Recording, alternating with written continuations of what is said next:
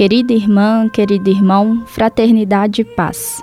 Nesse tempo favorável rumo à Páscoa, a Pastoral Universitária PUC Minas se une a você em oração.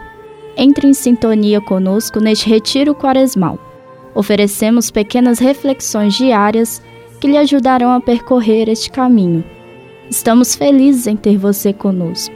Deus ilumine nossos passos. Feliz retiro. Olá, eu sou Marielle, da Pastoral Universitária PUC Minas, e estaremos juntos na reflexão de hoje, segunda-feira da Semana Santa. Maria ungiu os pés de Jesus e os enxugou com os cabelos.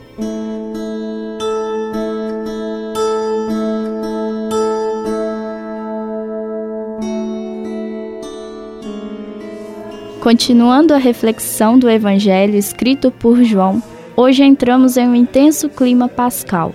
No Evangelho de hoje, João relata a ida de Jesus a Betânia, onde morava Lázaro, que havia ressuscitado dos mortos. Em Betânia lhe ofereceram um jantar. Marta servia. Lázaro estava à mesa e Maria ungiu os pés de Jesus.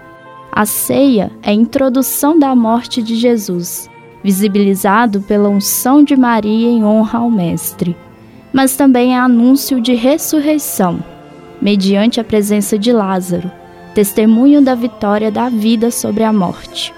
Betânia é um lugar simbólico e instigante, é o ícone de uma casa ou comunidade cristã. Nela, buscam-se inspiração e motivação para viver o segmento de Jesus na missão. Buscamos Betânias, um espaço que nos nutre e nos dá alimento, em sentido amplo, de afeto, de carinho, amor, amizade, ternura e contato, lugar de acolhida, lugar de descanso, de passagem. Marta, Maria e Lázaro revelam solidariedade no momento mais denso da vida de Jesus, véspera de sua paixão e morte. Embora nenhum deles pudesse mudar a situação, eles estão totalmente presentes com Jesus. Acolhem o que vai acontecer e o acompanham. E foi nessas relações de cuidado, amizade, que Jesus encontrou forças e ânimo para viver sua entrega radical. Nesse ambiente, que chamamos de Betânia, não existe rivalidade, mas colaboração, reciprocidade servem à mesa e ungem os pés. Logo, Jesus fará o mesmo com seus discípulos.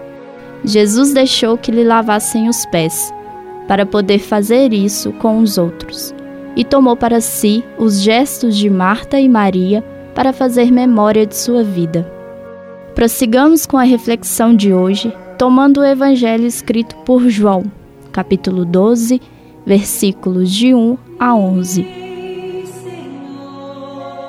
Convidamos você, estudante, professor, colaborador, a dedicar um tempinho deste dia ao silêncio, ao aprendizado da escuta de Deus na vida.